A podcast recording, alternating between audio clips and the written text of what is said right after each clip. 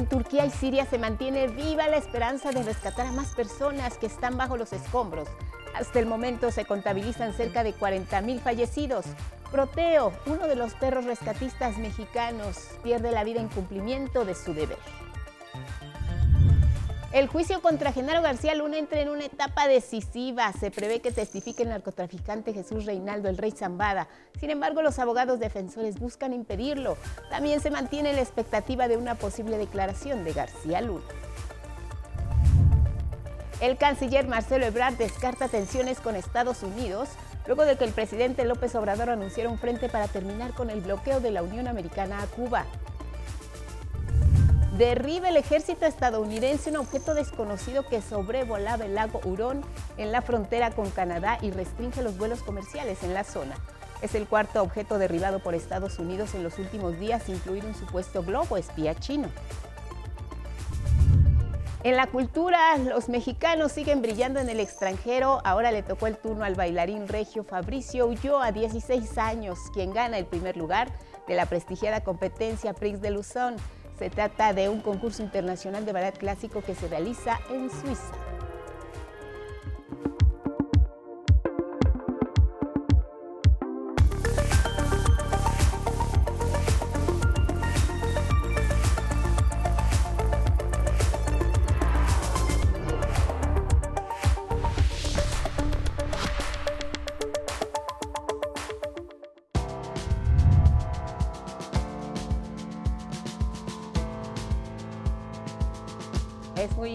Diana Flores jugó en nuestras gloriosas águilas del Instituto Politécnico Nacional y es la capitana del equipo nacional de Tocho Banderola.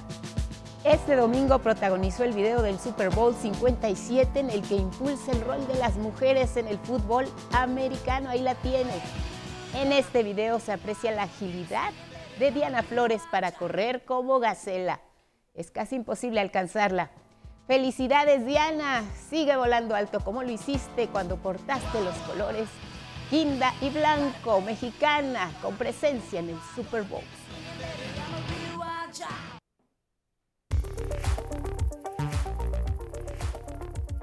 Y con estas imágenes que son noticia les damos la bienvenida. Feliz lunes, buena semana para todos. Gracias por iniciarla juntos. Como siempre, lo más relevante aquí a través de nuestra pantalla. ¿Cómo estás, Jimena Raya? Junto con Magdalena Alejo y Luis Alberto Mujica, alternan en la interpretación en lengua de señas mexicana y ya lo saben. Síganos en nuestras redes sociales y en la página de 11noticias.digital, desde donde también se puede suscribir a nuestro newsletter para recibir la información más importante. Gracias y buenos días. ¿Cómo estás, Elvira Angélica Rivera? Guadalupe, muy buenos días. Lunes 13 de febrero y les recordamos a todas y todos que nos pueden seguir a través de Radio IPN en el 95.7 de FM. Muy buenos días a quienes nos escuchan y nos ven a través de Jalisco TV del Sistema Jalisciense de Radio y Televisión. También estamos en Radio Universidad Veracruzana 90.5 de FM y como todos los días lo invitamos a que nos comparta su opinión y comentarios con el hashtag 11 Noticias. Vamos a iniciar con la información deportiva porque ayer sin duda las miradas de millones de personas en el mundo estuvieron en el Super Bowl. Los jefes de Kansas City se coronan en el 57. Levantaron el trofeo Vince Lombardi en el Estadio State Farm de Arizona, arrebatándole la victoria a las Águilas de Filadelfia. Con marcador de 38-35, las Águilas anotaron el primer touchdown de la noche en el primer cuarto. Pero de inmediato los jefes respondieron y emparejaron a 7 la pizarra. Más tarde, un pase de 45 yardas de Hallen para A.G. Brown puso a las Águilas adelante 14-7. Sin embargo, los jefes emparejaron al recuperar un balón perdido de las Águilas. Y al finalizar la primera mitad con un gol de campo, las Águilas iban adelante 24-14.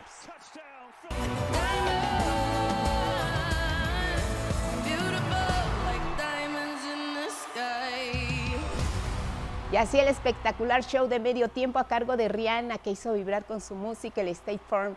De nuevo en el emparrillado, ya los jefes respondieron con dos touchdowns al hilo y empataron el juego a 35 puntos. Al final, una dramática patada de tres puntos en los últimos ocho segundos sentenció ya el Super Bowl los jefes de Kansas City campeones de esta edición, la número 57. Y vamos con información de Turquía y de Siria, porque a ocho días del sismo magnitud 7.8 que sacudió a ambos países, las víctimas mortales rondan 39 mil, aunque aún se mantiene la esperanza de hallar más sobrevivientes. En Diyarbakir, rescatistas turcos trabajan día y noche en intensa búsqueda de personas con vida.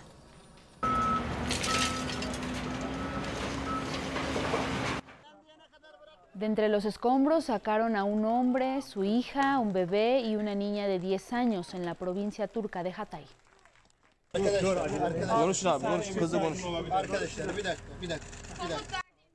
En otro punto, Sejid, rescatistas provenientes de El Salvador rescataron a un niño y a una mujer que permanecieron una semana bajo toneladas de cemento. En otra región, expertos alemanes realizan pruebas de ADN para identificar los cuerpos. Ayudamos a los equipos de rescate con cadáveres para su identificación y desinfección. Este es el trabajo del equipo. En la vecina Siria la situación se complica más. Grupos armados impiden el ingreso de asistencia humanitaria enviada por el gobierno sirio y solo permiten la que llega de Turquía, desde donde la ONU ya canalizó 110 toneladas de suministros medidos. El presidente sirio, Bashar al-Assad, se dijo dispuesto a abrir toda la frontera con las zonas bajo control rebelde para facilitar la llegada de ayuda. Para Turquía y Siria, espero que veamos la misma respuesta internacional, urgente, inmediata y generosa para las necesidades humanitarias. Y en la zona cero, donde la situación se está complicando porque hay víctimas atrapadas, la enviada especial de 11 Noticias, Yaney Fernández con el reporte. ¿Cómo estás? Adelante. Buenas tardes para ti.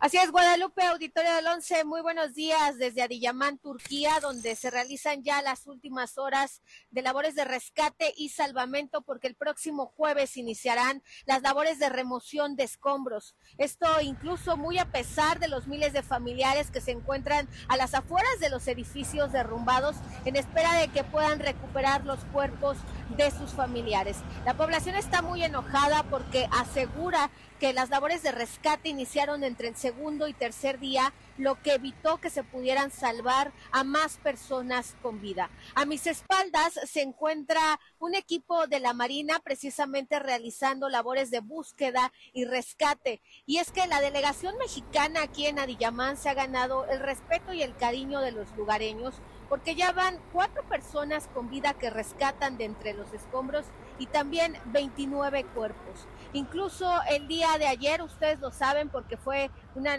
noticia nacional, la muerte de Proteo. Bueno, el día de ayer aquí los lugareños expresaban sus condolencias por la muerte de este binomio canino. Aquí la historia. ¡Proteo! ¡Presente! ¡Proteo! ¡Presente!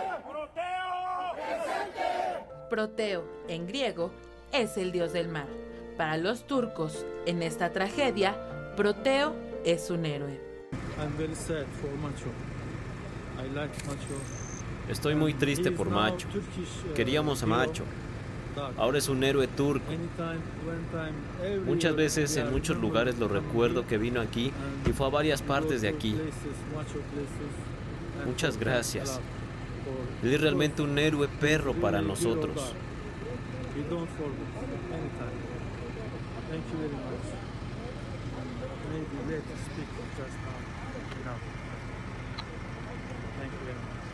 My name is Typhoon. I am policeman in Turkey. I am so sorry him Proteos. Proteo era uno de los 16 binomios caninos del equipo de rescate de México en Turquía. Murió en Adiyaman, cumpliendo su labor buscando sobrevivientes en los escombros de una de las tragedias más grandes de este siglo. Su mejor amigo, el canófilo de la Sedena que lo entrenó, lo recuerda como un guerrero. Que donde quiera que esté, que siga igual, que siga juguetón, que siga siendo el, el can que siempre fue, aguerrido y de guerra, que siempre quiso ir al frente. La última vez que salimos operaciones, que esta, esta vez fue la última, pues siento un orgullo de que estuvo aquí, de que llegó, que pudo presentarse aquí conmigo. Lástima que ya no pudimos regresar juntos. Estaba por cumplir 10 años. siempre dio lo mejor de sí. En el sismo de 2017 en la Ciudad de México, en el terremoto de Ecuador de 2016 y en el huracán de Oaxaca el año pasado. Murió este jueves, a solo dos días de aterrizar en la zona cero. Este domingo, sus compañeros silbaron al cielo para avisar que un grande estaba por llegar. Es un toque fúnebre, el cual es una tradición para nosotros para dar homenaje al personal que ha caído dentro de sus labores. Los binomios, como, como lo dicen, son uno el manejador y el perro. Son un elemento fundamental más para nosotros, para el equipo de rescate. Fue así como elementos de la Sedena, Cruz Roja y de la Marina dieron el último adiós a Proteo.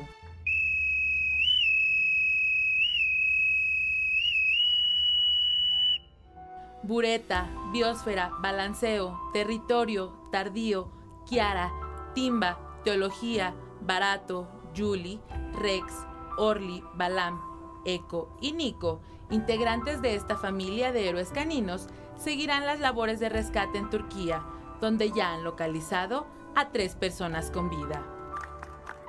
Proteo se va como un grande. ¿Y cómo te sientes ahora que Proteo no está?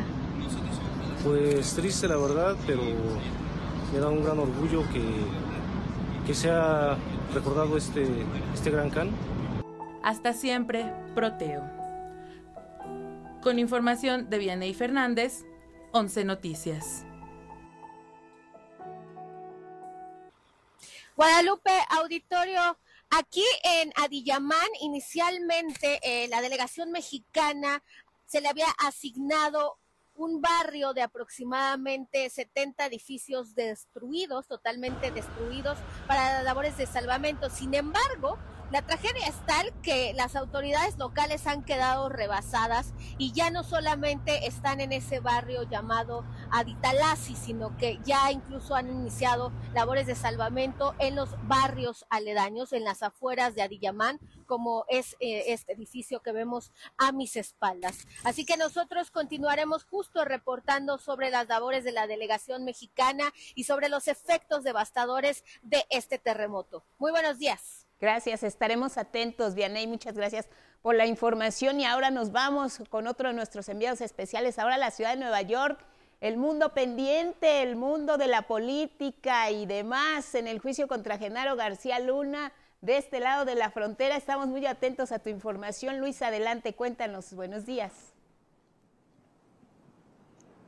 ¿Qué tal, Lupita? Buenos días. Pues hoy arranca la cuarta semana en el juicio en contra de García Luna. Como un dato para comentarte a ti y al auditorio, es que hoy eh, el ingreso por parte de los periodistas que hacemos diariamente la fila, pues comenzó desde las 3 de la mañana. Estamos ya listos. Pero ¿por qué eh, darles este dato? La importancia es por el testigo que se va a presentar el día de, de hoy y que desde ayer fue revelado. Estamos hablando de Jesús, el rey Zambada, quien testificará y será el número 26 que presentarán los fiscales, esto de acuerdo a un documento que se dio a conocer el día de ayer por parte de los abogados defensores de García Luna. Sin embargo, esta semana Lupita Auditorio tiene otros, otros momentos, va a tener otros momentos de suma importancia. Vamos a ver la nota que les preparé.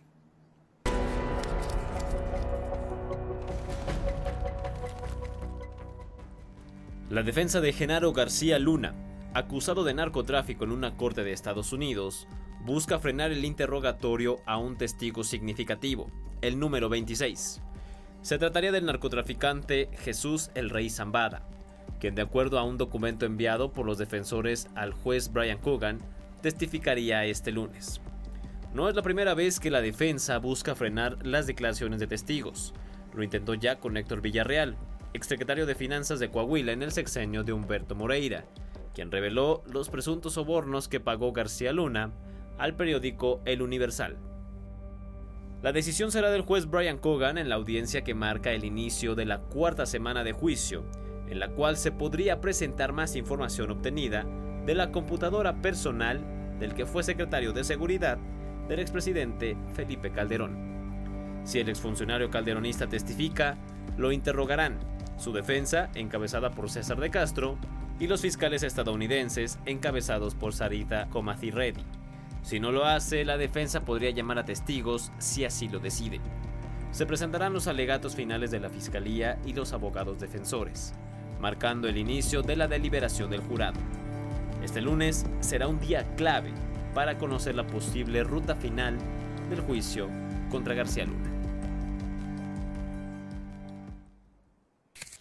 Lupita Auditorio, un dato importante sobre este testigo 26 es que él fue capturado, a decir de las palabras de Sergio Villarral el Grande, eh, por parte de policías eh, federales, el entonces eh, policía que dirigía Genaro García Luna, que eh, tuvieron la ayuda de criminales. Entonces, el día de hoy, cuando suba al estrado eh, el rey Zambada, pues va a encontrarse con Genaro García Luna. Sin embargo, otro dato de suma importancia es que se presentarán eh, evidencias que se tomaron de la computadora de García Luna y que, a decir de los fiscales, mostrarían que parte del patrimonio del exsecretario de Seguridad Pública en el sexenio de Felipe Calderón corresponde de dinero que se obtuvo a partir de su relación con el narcotráfico, Lupita. Ahora cuéntanos, Luis, eh, la dinámica del día de hoy. Ya nos dices, eh, muy temprano citan a los periodistas por la importancia que tiene ya esta sesión. Eh, ¿En qué momento se va a dar paso ya al testigo, al testimonio? ¿Esto será, saben si antes o después de la presentación de las pruebas por computadora? ¿Cómo viene el, día de hoy? ¿Y qué tanto se puede alargar precisamente la audiencia de este lunes? Sí, mira, Lupita, la audiencia sería a las 9.30, donde se presentarían eh, estas pruebas que han solicitado los fiscales. Comentarte que quedó pendiente esto desde la audiencia de la semana pasada, que no se concluyó con la presentación de esas evidencias, pero los fiscales estadounidenses han estado solicitando al juez Brian Cogan mediante estas cartas esta batalla tras telones que les permita mostrar una mayor evidencia que mostraría los vínculos entre García Luna y el crimen organizado. Una vez que concluye esta etapa, entonces vendrá...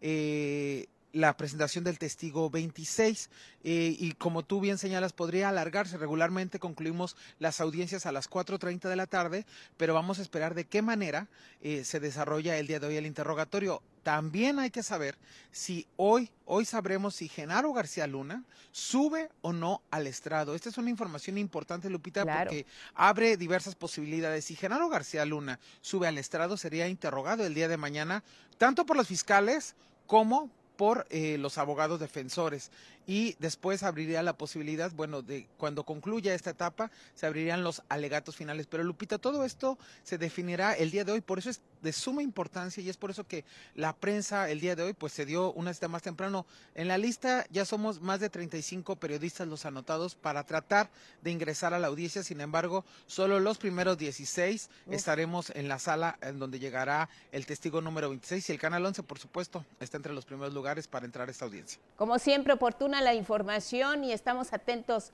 a tus reportes. Luis, un día muy interesante, pues ya nos contarás, como te he dicho, tú eres nuestros ojos y oídos en esa sala de audiencias en contra de Genaro García Luna en este juicio que se le sigue por vínculos con el narcotráfico. Luis, gracias y buenos días.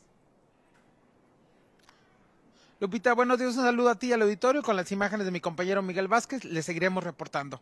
Gracias también a Miguel Vázquez por esta cobertura. Más Elvira Angélica Rivera.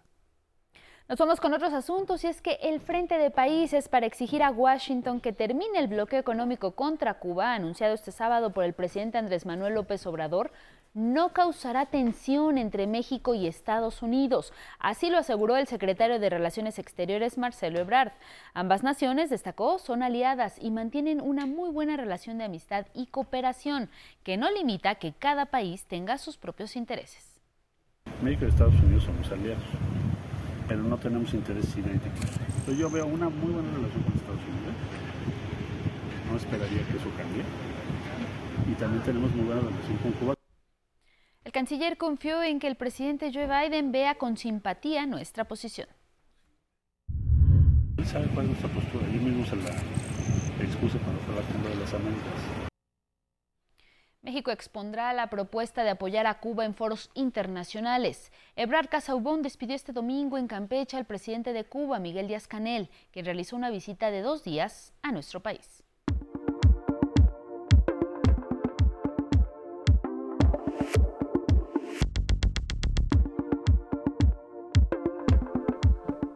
Buenos días, vamos con más información deportiva. Iniciamos con el fútbol mexicano.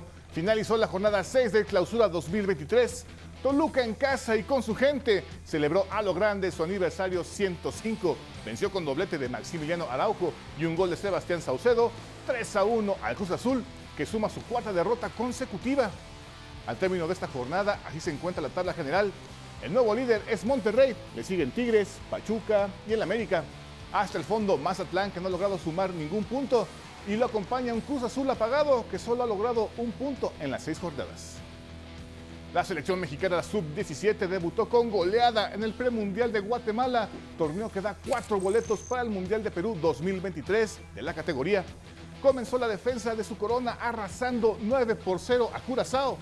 El Tri sub-17, actual campeón, es la única selección de fútbol que sigue poniendo en alto el nombre de nuestro país. Con esta victoria, México es líder del grupo, en el que también se encuentran Guatemala y Panamá. Este lunes nuestros juveniles tendrán su segundo juego ante los seleccionados chapines. Y quien también sigue brillando en el fútbol internacional es el mexicano Santiago Jiménez.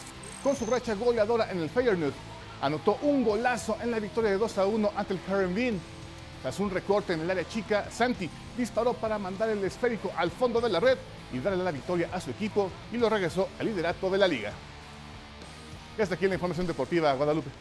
Tu opinión del Super Bowl. Fue un juegazo, sinceramente fue un juegazo, algo que los aficionados de la NFL queríamos ver, un buen juego donde hubiera muchos puntos y mucho espectáculo y no nos quedaron a deber nada. Oye, Kansas City merecido. Muy merecido, los errores de Filadelfia los derrotaron Kansas City, el mejor. Vientos, vamos a la pausa.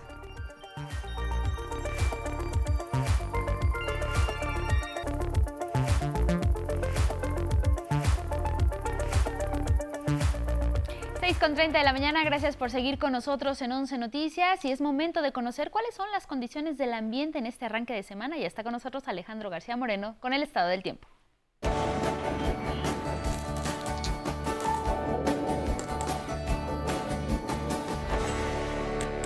Muchas gracias, Angie. Muy buenos días, los saludo con gusto.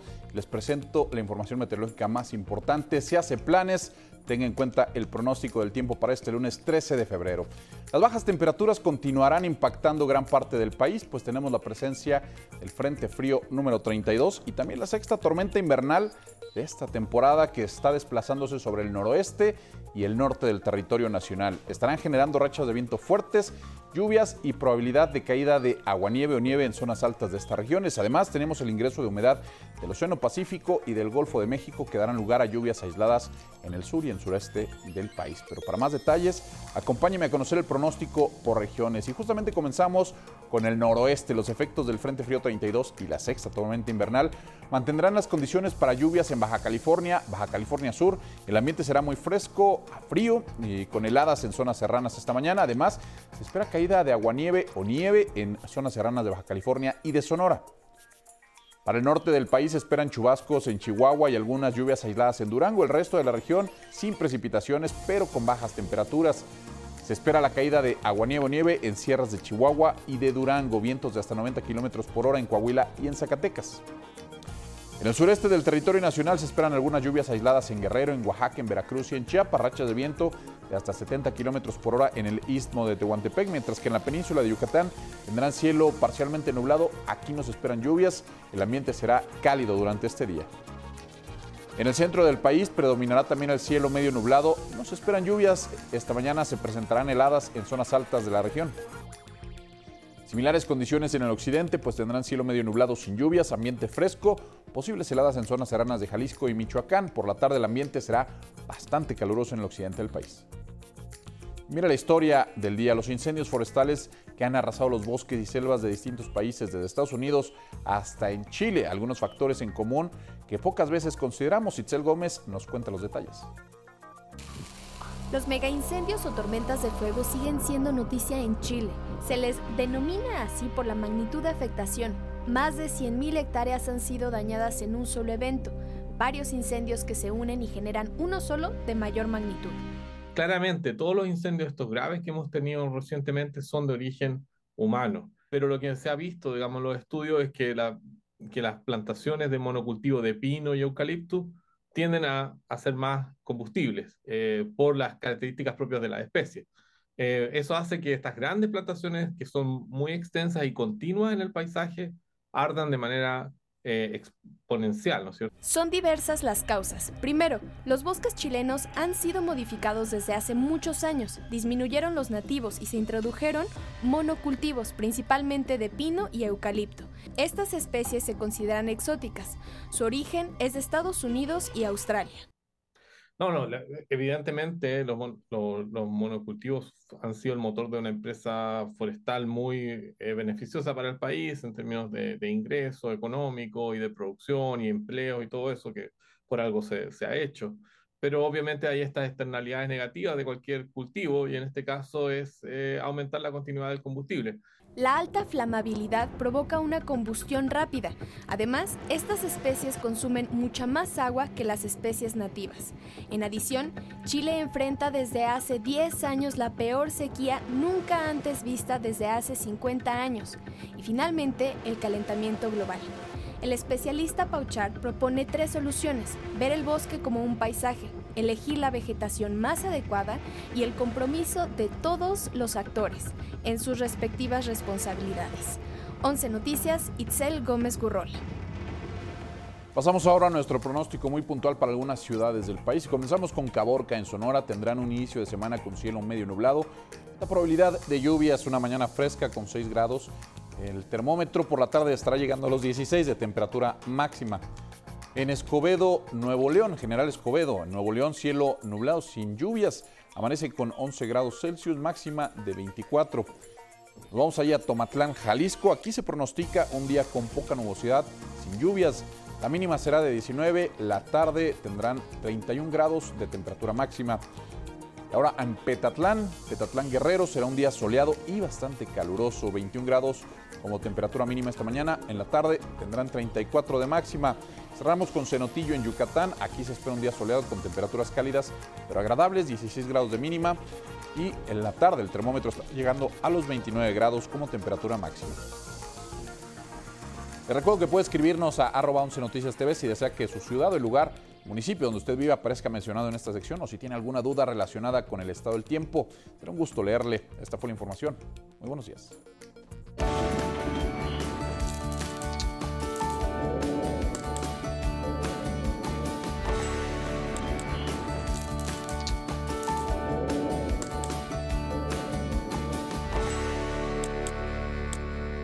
Gracias, Alex García. Nos vamos con otros asuntos y es que este domingo finalizaron los actos de precampaña para las y los precandidatos que buscan la gubernatura en el Estado de México y también en Coahuila. A continuación, mi compañero Rafael Guadarrama nos informa.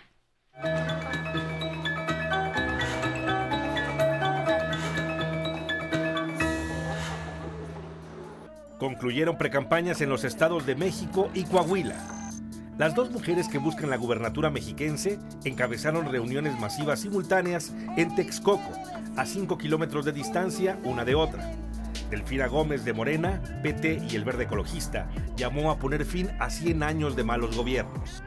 Tengo la certeza que este año acabaremos, como decían nuestros compañeros, con la larga noche de los casi 100 años de abandono, de corrupción y de oscuridad que ha vivido nuestro Estado. La precandidata de la Alianza Va por México, Alejandra del Moral, se dijo a favor de los intereses ciudadanos. Que cada mexiquense que tenga la inquietud sea escuchado. Vamos con la ciudadanía valiente. Será una alianza ciudadana fresca, limpia, incluyente y poderosa. En Coahuila, el precandidato de Morena, Armando Guadiana, se pronunció por un gobierno ético la ética, la moral, la responsabilidad no permite que nos robemos un peso. El problema de México y Coahuila no escapa a ello, es la falta de ética y moral. En Saltillo, Manolo Jiménez, precandidato del PRI, PAN y PRD, recorrió calles para reunirse con la ciudadanía. Aquí en Saltillo, miren nomás toda nuestra gente y en Torreón, el precandidato del Partido del Trabajo, Ricardo Mejía, sostuvo que su estado requiere nuevos liderazgos. Estamos oxigenando la vida política de Coahuila, construyendo nuevos y necesarios liderazgos. 11 Noticias.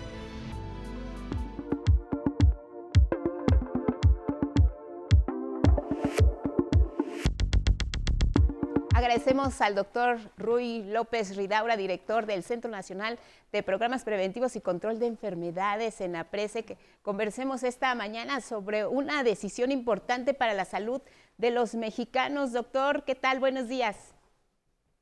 Buenos días, Guadalupe. Un gusto estar en, tu auditorio, en tu espacio. Gracias. Gracias, doctor. Eh, platícanos, doctor, este tema de las grasas trans y los aceites. Eh, eh, ¿Me escucha? ¿No me escucha el doctor? Bueno, vamos a tratar de recuperar la comunicación que él nos escuche, pero les comento, la Cámara de Diputados logró una aprobación unánime para que se eliminen precisamente las grasas trans, es que son principalmente eh, un ingrediente que se presenta en los productos conocidos como chatarra y otras bebidas no alcohólicas. Es una medida fundamental porque a raíz de esto, además de cumplir con la norma internacional en nuestro país, se van a poder evitar en la medida de lo posible que incurra la sociedad en enfermedades eh, cardíacas. Vamos a restablecer la comunicación con el doctor en unos instantes, mientras está aquí con nosotros Miguel de la Cruz, la información cultural. Bienvenido, Miguel.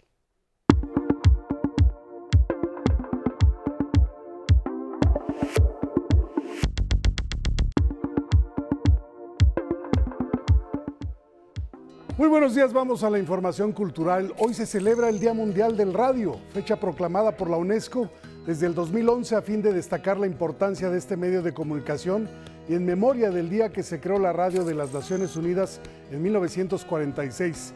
El tema para este año es Radio y Paz y destaca la labor de las radios independientes como pilares para la prevención de conflictos.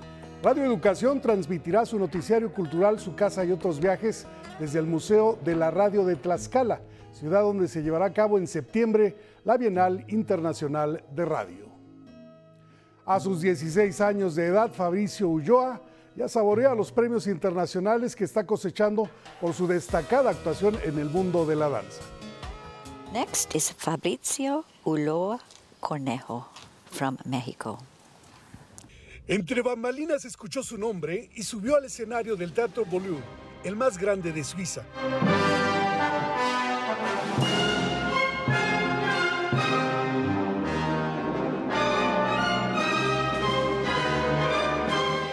Estoy con el ojo de todo el mundo, pero al mismo tiempo me siento solo. Estoy muy poderoso, pero muy vulnerable y me siento lleno, pero al mismo tiempo vacío. Es tan mágico que se siente como volar, pero también se siente como si estuvieras bajo el agua. Fabrizio Ulloa nació hace 16 años en Monterrey, Nuevo León. A los 3 años comenzó a estudiar piano y descubrió la danza. Entonces mi mamá me ingresó en la Escuela Superior de Música y Danza de Monterrey, en donde yo vi lo que era el ballet y lo practiqué por alrededor de dos meses antes de ir al casting en las finales en la Ciudad de México. Y en ese momento me di cuenta que lo que yo quería hacer era el ballet. Por intercambio escolar llegó a Europa para continuar su preparación y surgió la oportunidad de concursar en Lausanne.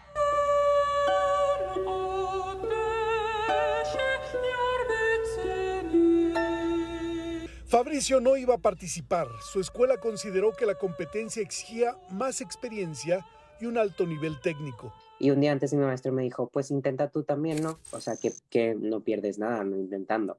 Participaron 500 bailarines, seleccionaron a más de 80, entre ellos Fabricio, y finalmente se convirtió en el primer mexicano en ganar este que es uno de los certámenes con más prestigio del mundo. 11 Noticias, Miguel de la Cruz. la vendedora de nubes, una historia escrita por Elena Poniatowska, está adaptada una obra de teatro que la compañía jalisciense Raíz decidió estrenar con una notable adaptación. Mauricio Romo nos cuenta. Hay un tema en esta obra que llamó el interés de Constanza. Las nubes, porque me gustan las nubes. Es muy divertido y me encantan los personajes. A Damián le gusta disfrutar de historias entrañables como La vendedora de nubes, de distintas maneras. La historia, cómo la pasan de los libros o, las películas al teatro. De la cuarentena de libros publicados por Elena Poniatowska, la compañía jalisciense Raíz decidió estrenarse con el cuento de la niña que no quiere vender la nube que soñó. Que es una historia muy linda que pone en el centro a la niñez y, su capacidad para resolver las problemáticas con las que se enfrenta, que muchas veces son problemáticas eh, pues del mundo de los adultos, ¿no? Pero que ven, que afectan a la niñez. Protagonizada por Nubia, una niña de trapo que deja un aprendizaje importante para la infancia personaje que envalenta a los demás niños y les ofrece como una posibilidad de expresar su opinión ante los adultos. El trabajo y presentaciones de la compañía jalisciense Raíz puede seguirse a través de sus redes sociales con imágenes de Raúl Mejía, 11 Noticias, Mauricio Romo. Vámonos al libro del día, es El Chacal de Diego Petersen Fara, editado por Planeta. Este libro en voz de su autor. El libro es una narración de, en primera persona de la historia de un periodista eh, que va platicando su paso por los medios. ¿Por qué el chacal? Porque pues, le hace referencia a esta práctica del periodismo nacional que es el chacaleo, ¿no? la historia central es que él creyó que era parte del poder, ¿no? Y yo creo que ese es uno de los problemas graves con el periodismo, yo creo que mundial, ¿no? Este, no solo en México, pero bueno, yo lo que conozco es el periodismo mexicano, ¿no? Es, que siempre hay este problema de, eh, de entender cuál es la posición del periodista en estas relaciones de poder, sobre todo en las grandes relaciones de poder que se dan entre las empresas de medios y el gobierno o los dueños de los medios y el gobierno, ¿no? Bueno, tuvimos sala de lectura el sábado, llevaba más de 2.000 reproducciones el fin de semana, el video de la sala disponible en Facebook de El 11 y lectores y lectoras enviaron un poco, poco más de 1.800 tweets alrededor de esa lectura. Comenzamos la nueva lectura de Este vacío que hierve, es el título de Jorge Comensal, editado por Alfaguara. Leeremos 20 páginas por día y el domingo 26 de febrero a las 6 de la tarde tendremos sala de lectura en la FIL de Minería.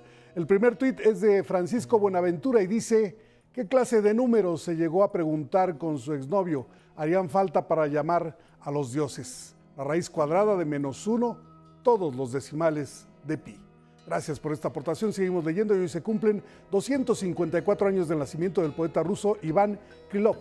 En su honor, el poema del día que en alguna parte dice, y como yo las costumbres del lobo conozco, me he acostumbrado a nunca hacer la paz con un malvado antes de haberlo destrozado. Quien lo solicite lo comparto completo por Twitter, arroba Miguel D, solo la de LA Cruz. Hasta aquí Cultura. Buenos días. Gracias, Miguel. Buenos días. Y le agradecemos al doctor Rui López Ridaura. Ya restablecimos la comunicación. Doctor, se aprueba en la Cámara de Diputados esta ley para eliminar las grasas trans y los aceites parcialmente hidrogenados. ¿Dónde se encuentran estos productos y qué son estos ingredientes y qué son, doctor? Sí, muchas gracias, eh, Guadalupe. A ver, el, sí, en, sí, en efecto, se aprobó esto, que para nosotros es un evento histórico. estamos muy contentos de que se haya aprobado. Finalmente se aprueba después de pues, varios años de intentar desde diferentes trincheras el que se eliminaran las grasas trans en México. Las grasas trans son, son ácidos grasos de origen industrial, son, eh, son eh, un tipo de ácido graso que de manera industrial para tener varias ventajas en, la industria alimentaria, pero también son los ácidos grasos de mayor riesgo eh, para enfermedad cardiovascular. Gramo por gramo es el nutriente de mayor riesgo para infartos, para, para eventos cerebrovasculares, para diabetes, para muchas enfermedades que son el día de hoy la principal causa de muerte en México y en el mundo. Doctor, ¿en qué productos los podemos encontrar? Eh, en general, eh, la, gran mayoría de este tipo de ácidos grasos se encuentran en alimentos eh, procesados y ultraprocesados, especialmente galletas, panecitos, pastelitos, este tipo de alimentos suelen tener cantidades considerables de ácidos grasos trans.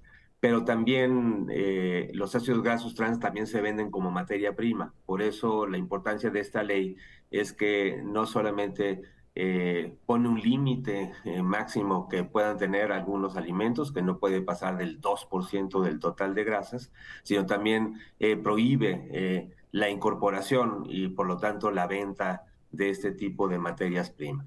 Cuando hablamos de que están también en bebidas no alcohólicas, ¿de qué tipo de bebidas estamos hablando, doctor? Ahí hay cantidades menores, solamente que es importante eh, establecer en general, en general cuando se hace una ley se pone para todo tipo de alimentos, incluyendo las bebidas no alcohólicas, porque las alcohólicas tienen otro, otro tipo de normas, pero, pero realmente ahí son cantidades mínimas que más bien son de generación eh, durante los procesos de producción. Ahora, doctor, es muy importante por lo que nos dice que revisemos como consumidores el etiquetado. Ahí, ¿qué es lo que tenemos que checar? Eh, el etiquetado de advertencia ya tenemos desde, desde el 2018-19 que se aprobó, que se aprobó y ya está en todos los productos. Eh, tenemos uno de los octágonos es precisamente que contiene eh, alto contenido de ácidos grasos trans. Este etiquetado va a seguir, aunque en general se espera que ya no exista ningún alimento que pueda tener este octágono porque ya estaría prohibido tanto por el uso de la materia prima como por rebasar este 2% del total de grasas. Entonces, ah, pero justo ahora tenemos el etiquetado y van a haber varios productos que tienen, desgraciadamente todavía tienen altos contenidos de ácidos grasos trans. Son seis meses, doctor, eh, una vez que se publica para que entre en vigor. Este periodo es el que se da a quienes elaboran este tipo de productos para que modifiquen los componentes de, precisamente de lo que están ofreciendo. Sí, justo eso lo estamos revisando una vez que se publique el, el, en el diario oficial, que espero que esté esta semana. Eh, tenemos hasta 180 días para, para adecuar los reglamentos asociados y en ese reglamento es donde estamos estudiando la forma de la transición y el tiempo que daremos a, a la industria para ir modificando tanto lo que tienen en los anaqueles como eh, ya sus líneas de producción. Dentro de los señalamientos que hace la Secretaría de Salud, doctor, eh, está que quitan años de vida el consumir este tipo de productos. Háblenos sobre eso, que es importante alertar a, la población, a los consumidores y de qué edades precisamente es donde se está dando eh, pues el mayor consumo de estos, de estos productos con grasas trans, doctor. Sí, a ver, digo, el principal impacto es en enfermedad cardiovascular y se ha estimado que cerca de 20 mil muertes al año se explican por los ácidos grasos trans. Y esto implica que son muertes por lo general eh, prematuras, eh, antes de la edad de la esperanza de vida, y eso es lo que llamamos años de vida perdido. Pero esto no es un riesgo que se ocasiona en pocos años, sino es muchos años de estar consumiendo este tipo de ácidos grasos trans. Por eso la importancia de que esta de que esta ley se implemente y se aplique para que desde la infancia y también como parte del derecho de la infancia, el estar en un entorno alimentario saludable, pero desde la infancia ya no se consuman estos alimentos porque son varios años lo que se necesita para que estos alimentos tengan su, su impacto. ¿Estamos hablando de una eliminación total, doctor, de las grasas eh, trans? ¿O es una disminución en el contenido y en la presencia en este tipo de productos? A esto le podemos llamar eliminación porque estamos eliminando la materia prima con la que se produce. Todavía puede pasar que se generen durante el proceso de producción y por lo tanto por eso también en, el mismo cambio de ley pusimos lo de eh, que no puede rebasar el 2%, que son de generación durante la producción. Pero, pero estos son cantidades ya mínimas y entonces prácticamente estaríamos ya hablando de eliminación y así es como la OMS y la OPS, las organizaciones internacionales en salud, pues han recomendado la ruta para esta expectativa que se trazó desde el 2008 de liberar al mundo de ácidos grasos trans para el 2023 y con eso estaríamos cumpliendo México con este compromiso. Ahora, doctor, ¿qué tan habitual es en nuestro país el consumo de este tipo de productos que contienen grasas eh, trans? Eh, pues desgraciadamente es muy habitual porque, como saben, eh, en ciertas edades las calorías que vienen de alimentos procesados y ultraprocesados es muy alta. Hemos, este, y este ha sido nuestro enfoque de regulación, hay que tomar en cuenta que el, lo que se convierte en un derecho es que las personas eh, tengan una alimentación sana, pero este derecho no se va a poder solamente con recomendaciones, sino tenemos que modificar el entorno.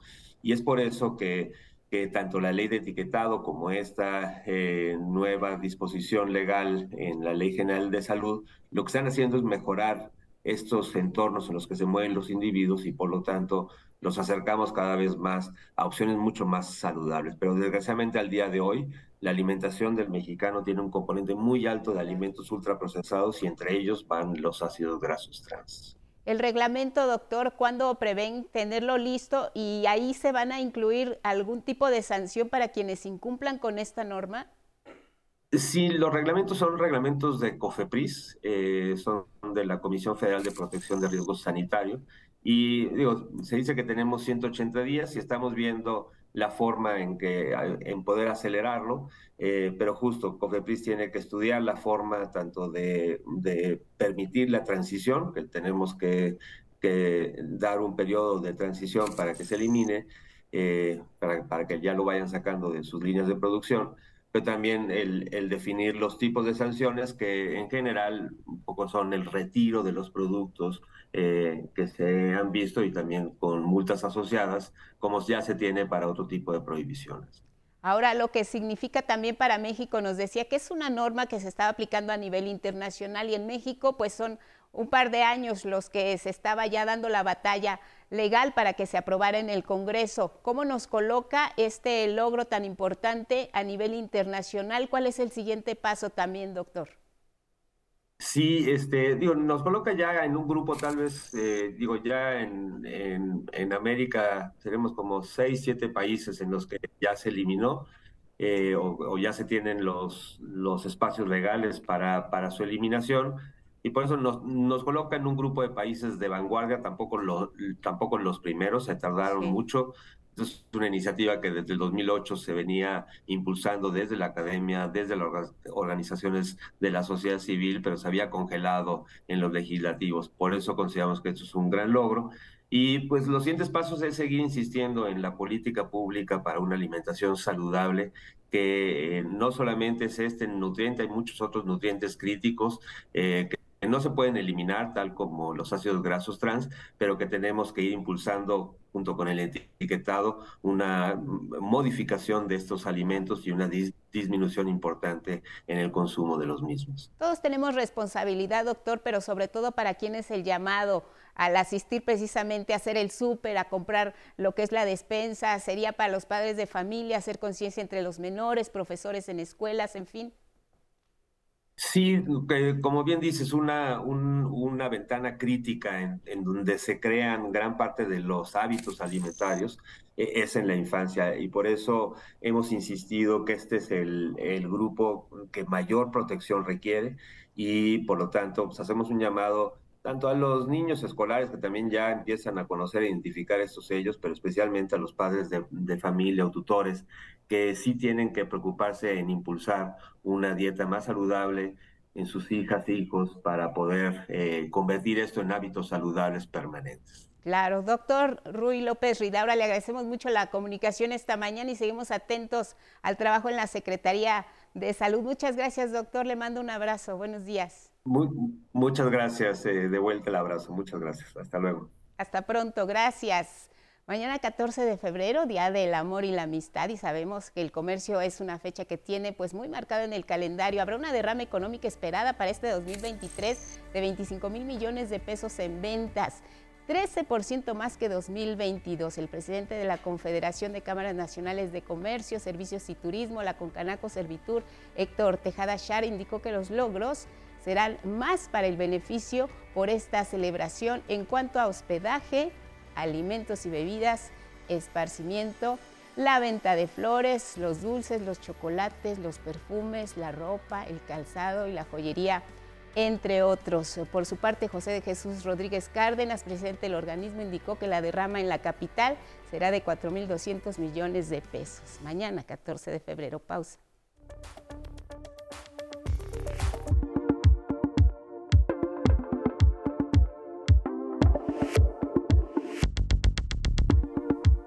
Lunes y está con nosotros Lorenzo Lazo. Hoy, Lorenzo, vamos a hablar de este tema que está teniendo a Siria y a Turquía en una situación muy complicada. Los sismos, el terremoto que se presentó, la devastación, la ayuda humanitaria que se necesita en la zona.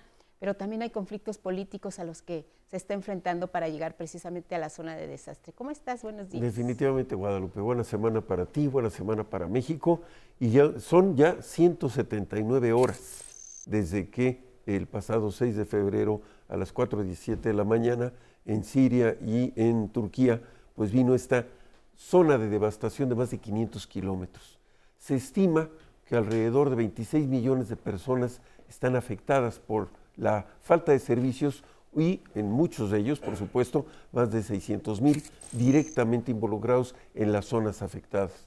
Se tiene contabilizado aproximadamente ya 34 mil muertos, se tienen definidos también 86 mil heridos y en esta numeralia tan dramática, pues vemos el hecho de que el presidente Erdogan, que está en el poder desde 2003, llegó al poder precisamente como una respuesta al activismo político en contra de las autoridades por el mal resultado de aquel eh, grave sismo también de 1999, donde hubo 18 mil muertos. Y ahora, pues eh, para el 14, alrededor del 14 de marzo, van a tener nuevamente elecciones. Para que desde 2003 pues ya más de 20 años va a querer estar el señor Erdogan en el gobierno. Y este proceso de carácter político unipersonal que él ha venido manejando en eh, Turquía, pues viene ahora ensombrecido por este gravísimo, lamentable y para México muy conocida situación en estos eh, casos, en donde además la población no solamente, eh, los medios están muy concentrados en el rescate, en las, en las historias realmente emotivas que afortunadamente se están encontrando eh, personas con vida, pero también hay una situación de lo que representa esta imagen que tenemos aquí en el estudio, que es la devastación, el total modelo de destrucción urbana. No hay agua, hay fugas de gas, puede haber explosiones, el drenaje no está funcionando, puede haber infecciones y, situaciones de ese tipo. La fauna nociva urbana que siempre está, ratas y demás, están eh, pues en la superficie y la estructura de la vida urbana como tal está totalmente dislocada. No hay comercio, no hay abasto, no hay transporte, las calles no tienen estabilidad, las carreteras están dañadas y por lo tanto los gobiernos tienen que pensar no solamente en el hecho de la atención de primera instancia, que es eh, la primera respuesta al salvamento de vidas, hay 74 equipos internacionales con eh, sistemas de salvamento, incluso el grupo mexicano, que está haciendo un trabajo, como siempre, valioso y ejemplar, sino también el hecho de que tenemos eh, que pensar qué pasa después, qué pasa con la población desplazada que perdió todo su patrimonio, hogares, automóviles, eh, patrimonio, joyas, equipos electrodomésticos, y se encuentran en situaciones totalmente de desamparo y estos tienen que llevarse a situación de primera instancia en algún campo de refugiados, una, una base inmediata de refugio, están a menos 9 grados centígrados, hay zonas donde está nevando, y por lo tanto se tiene que pensar en la estructura de gobernabilidad. Y en ese sentido, Erdogan y, en, y al-Assad en Siria, pues están enfrentando situaciones de reacción política que van a requerir un trabajo muy, muy intenso. Es muy interesante ver que además estos procesos de, devastación natural, como son los eh, sismos, pues se están presentando a lo largo de este siglo en Irán, en Pakistán, en Haití, con más de 200 mil muertos. En el caso de Aquila, en Italia, fueron 65 mil y aquí se estima que pueden llegar a ser pues más de los 34 mil que llevan ahora contabilizados. Y en este sentido, la fórmula como los gobiernos tienen que responder, pues tiene que ver con mucho más democracia, con mucho más participación social, con menos autoritarismo. Y ya el, pasado 7 de febrero, inmediatamente después, los dos jefes de Estado, tanto Erdogan como Arazar, fueron a las zonas dañadas, se vieron las zonas y se dejaron ver por la gente que está realmente muy dolida, transida y muy inconforme por la lentitud del servicio. Y ya, eh, el propio Erdogan tuvo un mensaje de televisión y en ese mensaje de televisión prometió de una manera temeraria, además de establecer 90 días de emergencia para poder utilizar los recursos gubernamentales con, con eficacia, pero también estableció el hecho de que en un año estaría la reconstrucción. No creo que sea posible el nivel de devastación tan grave que ha tenido esta zona y que además pues ha tenido réplicas. Esto también es el otro riesgo. La inestabilidad de las, de las zonas dañadas puede tener otro tipo de consecuencia. Y la forma como llega la ayuda humanitaria, Israel está teniendo un puente aéreo con, de más de 100 toneladas, Francia, Libia están ofreciendo ayuda económica, Estados Unidos, y vemos que los cruces fronterizos hacia Siria están teniendo problemas precisamente por los rebeldes y por la zona de Estado fallido que están teniendo en esa región. Así que, pues el tema político va a ser todavía una consecuencia mayor y la reconstrucción como un elemento de visión de mediano plazo tiene que estar empezándose a definir desde ahora.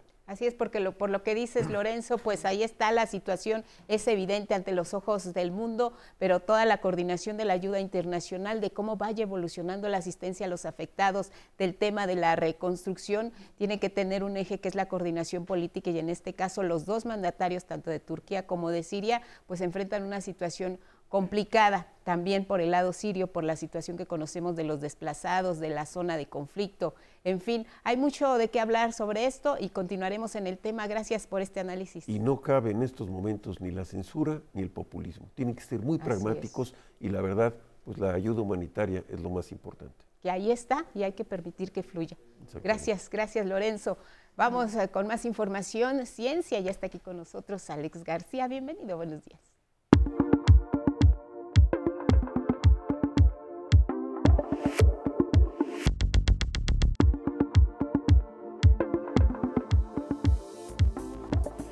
Muchas gracias, Lupita. La información de ciencia. Este fin de semana se conmemoró el Día Internacional de la Mujer y la Niña en la Ciencia. Y aunque cada vez hay más mujeres y niñas que se integran a este mundo de la ciencia y la tecnología, aún se enfrentan retos muy importantes. Nicteja Germán nos tiene una historia.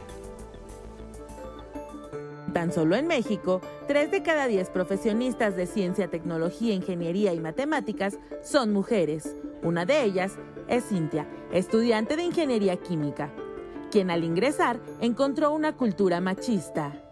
Algo que me topé en cada semestre era esta constante interrupción de mis compañeros hombres cuando yo daba la respuesta a algo o cuando tenía una pregunta. ¿no? Yo siempre he sido de las alumnas que preguntan mucho ¿no? y, y pues si notaba ciertas actitudes que tenían hacia mí, sin embargo no la tenían hacia sus compañeros hombres. Puse límites muy claros, pedí que no me interrumpieran muy tajantemente eh, y seguía preguntando, ¿no? Nunca me callé, la verdad nunca me callé. Solo el 12% de las personas que integran las academias científicas son mujeres. Durante la prepa, ¿no? Eh, pues yo estuve en área 1, la mayoría hombres, y siempre se me hablaba de manera condescendiente, ¿no? Como si yo no, mis capacidades no fueran suficientes, cuando a veces sacaba una mejor calificación que ellos. Este día, Cintia abraza a las niñas y adolescentes, porque ella sabe lo que es estar en ese lugar, donde el género, equivocadamente para muchos, es falta de capacidad. Yo les diría que resistan, que no, que no se salgan del camino, que se demuestren no a los demás ni a los que dicen que no pueden, a ellas mismas que sí pueden, que no se miren a través de los ojos de un hombre. Con imágenes de Jorge Bejarano, 11 Noticias, Nicteja Germán. Mire, como parte de la política de renovación y actualización constante que mantiene el Instituto Politécnico Nacional, fue renovada parte de la infraestructura del Centro de Estudios Científicos y Tecnológicos número 4, Lázaro Cárdenas. Judith Hernández nos presenta esta historia. La infraestructura del Instituto Politécnico Nacional se moderniza más.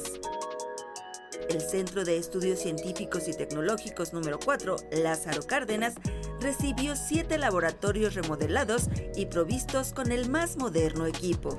Para los tres laboratorios de física se han destinado 30 mesas de trabajo con las especificaciones adecuadas para el desempeño de las prácticas en esta área. Además, se, se sustituyó un gabinete y se cambiaron instalaciones en tres laboratorios de química, se reequiparon con 21 mesas de trabajo, se, sustituyeron seis gabinetes sencillos y se cambiaron también instalaciones. Y en el laboratorio de biología se instalaron 11 mesas de trabajo, se sustituyeron dos gabinetes y se mejoraron sus instalaciones. Los recursos necesarios para esta renovación fueron aportados por la Fundación Politécnico. Aquí se está aportando en este momento un esfuerzo para los laboratorios de biología, física y química. Esto beneficiaría a todo el plantel, casi 4.000 alumnos estudiantes aquí. Eh, se han invertido para esto 5.7 millones de pesos y se trata de ofrecer y potenciar las capacidades académicas de todos ustedes. Estos recursos fueron obtenidos gracias a donativos de la comunidad politécnica. Esta inversión es de más de 5, millones de pesos, como ya nos dijo el licenciado Jesús, que han sido captados a través de donativos proporcionados por ustedes mismos, por alumnos, por egresados. Luego del evento protocolario, el director general del IPN, doctor Arturo Reyes Sandoval, y el presidente de Fundación Politécnico, Jesús Padilla Centeno, recorrieron y estrenaron los renovados laboratorios.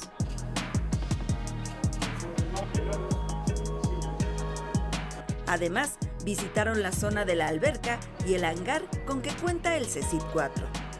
Con imágenes de Jorge Bejarano y Paris Aguilar, 11 Noticias, Judith Hernández. Y ahora nos vamos hasta los Estados Unidos porque un nuevo reporte sobre animales y plantas en riesgo de extinción se enfocó en las consecuencias de las actividades humanas, pero esta vez para bien. La naturaleza comenzó a cobrarle la factura a Estados Unidos y a su estilo de vida.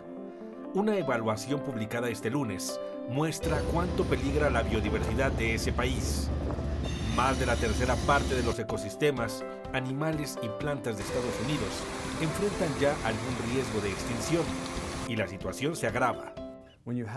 Cuando tienes hábitats o especies que comienzan a extinguirse, aunque sea poco a poco, esto eventualmente lleva a un colapso ecológico. El análisis realizado por la organización norteamericana NatureServe, con 50 años de experiencia en temas de conservación, advierte que 40% de los animales de Estados Unidos se encuentran en peligro, particularmente especies de medios acuáticos. Quizá no son las especies que más emocionan a las personas, pero son esenciales para los ecosistemas, pues filtran el agua y la mantienen limpia. Si te gusta ir a pescar con tus hijos, entonces te interesa la limpieza de los ríos. En cuanto a plantas, se estima que la amenaza se centra en 34% de las especies.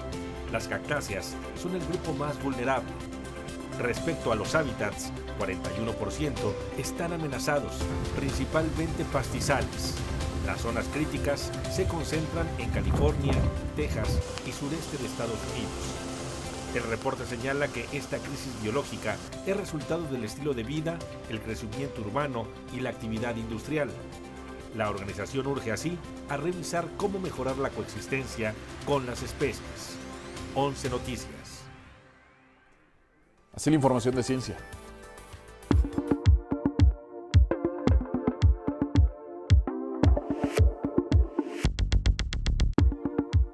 Gracias Alex. Continuamos con la revisión de algunos portales este inicio de semana. Por supuesto, la recomendación del portal 11 Noticias, la información que necesitan saber minuto a minuto actualizada y hoy con el caso de Beatriz. ¿Quién es Beatriz? Es una persona que desafió el Estado salvadoreño y abrió una oportunidad para despenalizar el aborto. Ya en el texto dice 11 Noticias, ella fallece en 2017 pero conmovió al mundo en la defensa de su derecho a la vida frente a la prohibición del aborto. Pero su lucha no termina ahí. En marzo se va a llevar a cabo una audiencia. La Corte Interamericana de Derechos Humanos va a tomar parte en el caso de Beatriz en este desafío a El Salvador.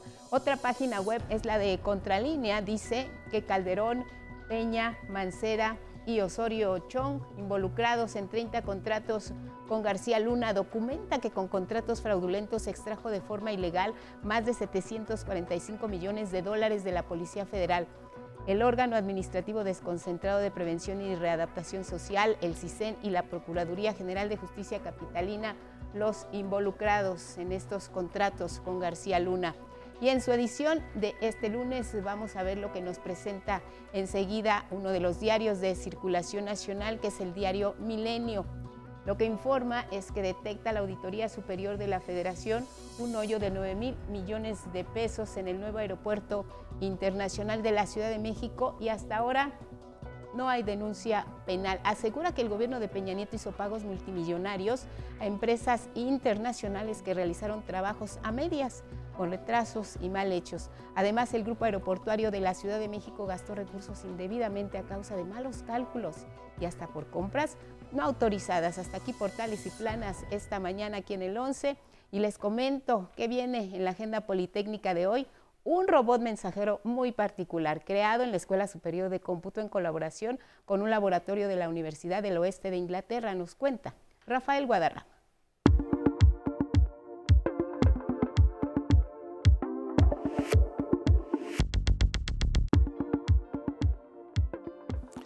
Muy buenos días, esto es Agenda Politécnica. Hoy vamos a conocer a Memoso, que es el primer robot de servicio de creación politécnica y es que fue diseñado, construido y programado completamente con el talento de esta casa de estudios, particularmente aquí en la Escuela Superior de Cómputo. Vamos a conocer la historia. Recién obtuvieron su título de ingenieros en la Escuela Superior de Cómputo gracias a este desarrollo, el primer mensajero autómata con sello IPN es un robot cargado de ingenio, desde el nombre, Memoso. El prototipo se llama Memoso. Es un robot que principalmente el propósito de este es poder entregar paquetes al edificio de gobierno de la Escuela Superior de Cómputo. Esto se hace con la finalidad de poder explorar un algoritmo biológico que se llama Fisarum polyphesarum. Este algoritmo es muy impresionante realmente porque puede hacer cosas muy impresionantes. Digamos que son con nuestros apodos. Guillermo pues, regularmente se le dice Memo, o se le conocen como Memo, y Oso, bueno, a mí me... A mí, pues, mucha parte de mi vida me ha llamado Oso, entonces este, pues, combinamos esos dos, esos dos apodos y pues surgió Memoso. El robot, que ya ha sido probado con éxito, puede llevar de un punto a otro una carga de papelería de hasta 5 kilos, gracias a su programación inspirada en un hongo propio de los bosques tropicales el Physarum polycephalum. Ese organismo se extiende en los suelos cuando detecta nutrientes y siempre busca rutas eficientes. El algoritmo sigue ese mismo principio y es ayudar al robot a llegar a su destino, identificando la mejor ruta. El algoritmo sí se ha usado en, en, robots, pero no en robots con la finalidad de entregar un paquete, sino solamente se han usado para seguir la ruta como tal. Pero bueno, la innovación que tiene este robot, el robot Memoso, es que se usa para, este, para entregar paquetes y además tiene la opción de que funciona también como un algoritmo este, en tiempo real. Nosotros construimos el mapeado con los azulejos, en este caso del edificio de gobierno. Ya tenemos un mapa procesado ya virtualmente, se podría decir. Nosotros nada más les damos el punto de inicio y el punto final. El propio robot por sí solo y autónomamente crea estas rutas y ya puede distinguir los caminos. Ahora, tiene unos sensores, estos sensores son sónicos. Esto nos ayuda a detectar si hay un obstáculo enfrente.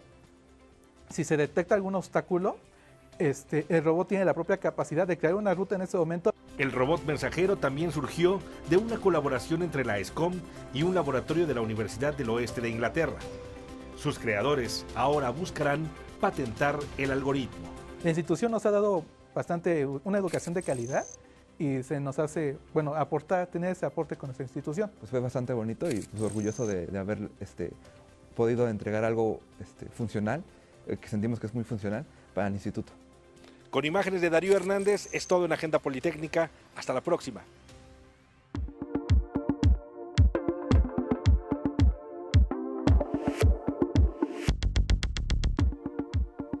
Vamos ahora con información internacional. Revisamos lo que destacan algunos diarios en el mundo. En España, precisamente este diario conocido como El Mundo, dice en su nota principal que el Partido Socialista Obrero Español contempla dos crisis de gobierno antes de verano. Espera la salida inmediata de las ministras Darias y Maroto, pero valora más relevos. En otra información, también de primera plana, informa que como secuela del COVID, la mortalidad se disparó en la Unión Europea en 2022 con Alemania y España a la cabeza. Su fotografía de portada se observa a mineros ucranianos debido a que su trabajo permite enfrentar la crisis energética que se vive en ese país. Nos vamos hasta Estados Unidos con The Wall Street Journal. En su nota de ocho columnas señala que el ejército de Estados Unidos derriba el cuarto objeto a gran altura. Este objeto se encontraba a 20.000 pies sobre el lago Hurón y destaca las preocupaciones sobre el espacio aéreo después de que se encontrara un globo espía chino. En otra información, resalta que los inversionistas abandonan los fondos estadounidenses. Advierte que a pesar de que las acciones de la Unión Americana se han recuperado para comenzar el año, los inversionistas están huyendo de los fondos. En la fotografía de primera plana se observa la celebración de este equipo Kansas City luego de ganar el Super Bowl. Ahora nos vamos a Chile. El periódico El Mercurio informa que operativos reducen la cantidad de incendios, pero el gobierno advierte que hay entre 60 y 70 comunas en riesgo.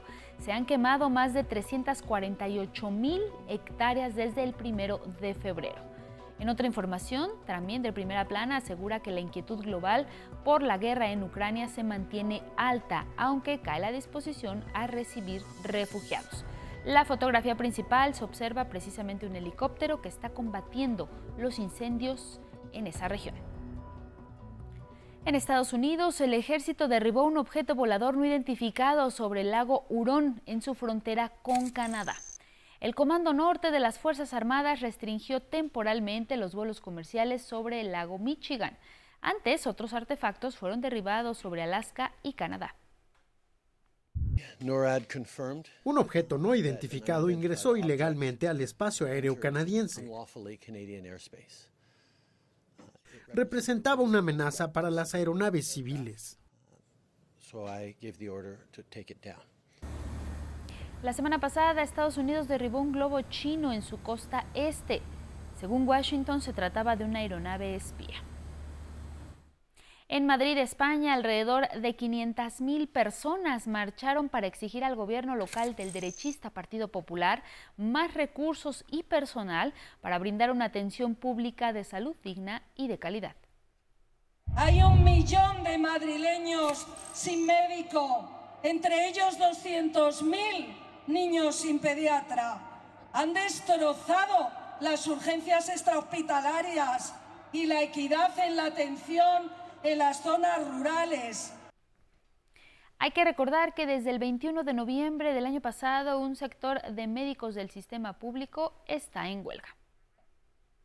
En otra información también del mundo, en su homilía dominical en la Plaza de San Pedro en el Vaticano, el Papa Francisco alzó la voz por el obispo nicaragüense Rolando Álvarez, sentenciado a 26 años de cárcel después de que rechazó ser desterrado de Nicaragua.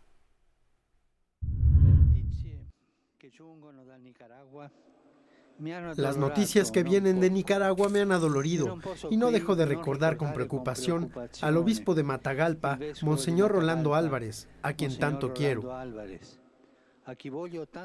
El obispo Álvarez rechazó partir a Estados Unidos junto con otros 222 opositores liberados el jueves por el régimen de Daniel Ortega. Ante miles de fieles católicos, el Papa oró también por las víctimas del terremoto del 6 de febrero en Turquía y Siria. Las malas noticias no terminan para Siria y es que al menos 11 personas fallecieron en la zona de Palmira en un ataque del Estado Islámico. El grupo terrorista disparó contra 75 civiles que recogían frutos en esa zona. Aunque ha sido replegado, el Estado Islámico aún mantiene presencia en zonas rebeldes dentro de Siria, no lejos de la frontera con Turquía. Chipre eligió nuevo presidente. Se trata del exministro de Relaciones Exteriores Nikos Christodouleides, quien fue electo tras la segunda vuelta de unas presidenciales reñidas. La Cyprus Broadcasting Corporation citó a este hombre con un 50-53% de los votos por delante del también diplomático Andreas Mavroyiannis, quien habría obtenido entre el 46 y el 49% de los sufragios tomará el relevo del presidente Nikos Anastasiades, quien termina dos mandatos de cinco años en un contexto de elevada inflación y de relanzamiento de las negociaciones de paz detenidas desde 2017 en esta isla dividida desde la invasión de Turquía en 1974 del norte de su territorio. Aquí en nuestro país, en la Ciudad de México, todo está listo para que comience un nuevo ciclo de negociaciones de paz entre el gobierno colombiano y la guerrilla del Ejército de Liberación Nacional. Los 10 representantes de ELN se encuentran ya en la capital, encabezados por Pablo Beltrán, jefe de la delegación guerrillera, quien afirma que esperan avances significativos en este encuentro. El senador colombiano e integrante de la Comisión de Paz, Iván Cepeda, indicó que México garantiza seguridad y condiciones para el diálogo entre Colombia y el ELN. Está previsto que los encuentros y discusiones duren un mes en el que se abordarán cuestiones como el alto al fuego aún pendiente, la forma en la que la sociedad civil participará en la construcción de la paz y se analizará el informe de la caravana humanitaria para la aplicación efectiva de los alivios humanitarios para que las comunidades afectadas por el conflicto armado sean beneficiadas con el proceso de paz. En temas nacionales, la Comisión Reguladora de Energía dio a conocer que los precios máximos del gas LP de uso doméstico para esta semana registrarán una ligera baja. En todas las demarcaciones y municipios del Estado de México, el precio del kilogramo de gas será de 19.66 pesos y de 10.62 pesos el litro, es decir, 22 y 11 centavos menos respectivamente en relación con la semana pasada. La lista completa con los máximos en su localidad la puede consultar en la página www.go.mx diagonal CRE. Y demos un giro a la información, vamos a conocer una historia que literalmente es un milagro médico. Se dio en el Hospital Joco tras caer de más de 8 metros y destrozar gran parte de su cuerpo. Pablo volvió a caminar. Gabriela Jiménez. Hace eh, aproximadamente seis meses, em, pues tuve un accidente que caí de un tercer piso por estar limpiando unas ventanas. Em, y pues se venció el, donde estaba agarrado y caí eh, aproximadamente entre 8 o 9 metros lo que parecía ser una simple actividad de limpieza cotidiana estuvo a punto de costarle la vida a Pablo. Tras la estrepitosa caída, tuvo que ser trasladado de emergencia al hospital de Joco, con la columna vertebral, piernas y talones prácticamente destrozados. Por las lesiones que él traía tenía 80% de posibilidad de que pues, falleciera, ¿no? ¿Por qué? Porque era un trauma de alta energía, llegó con choque hipovolémico, traumatismo de tórax, trauma de pelvis, traumatismo cranoencefálico. Pablo fue sometido a siete cirugías para lograr lo imposible. Al principio no estábamos muy, em, muy seguros de si iba a caminar, porque también no sabíamos si, por ejemplo, se había dañado la médula, y de inicio yo recuerdo que cuando llegué yo no sentía mucho las piernas, entonces eso hasta con el tiempo fue que ya supimos como de, a ciencia cierta como que sí me iba a poder mover o no. Hicimos un anclaje de osteosíntesis que se llama eh, configuración en Torre Eiffel, es decir, figura ser la Torre Eiffel, pero en la espalda del paciente y la pelvis para darle la estabilidad correcta. Entonces hubo que reconstruirlo, poner injerto, el servicio de tobillo y pie con el que contamos se, se abocó a eso y gracias a eso el paciente también puede caminar. En tres meses pasó de estar postrado en una silla de ruedas a sentarse sin ayuda, caminar lentamente, incluso bailar.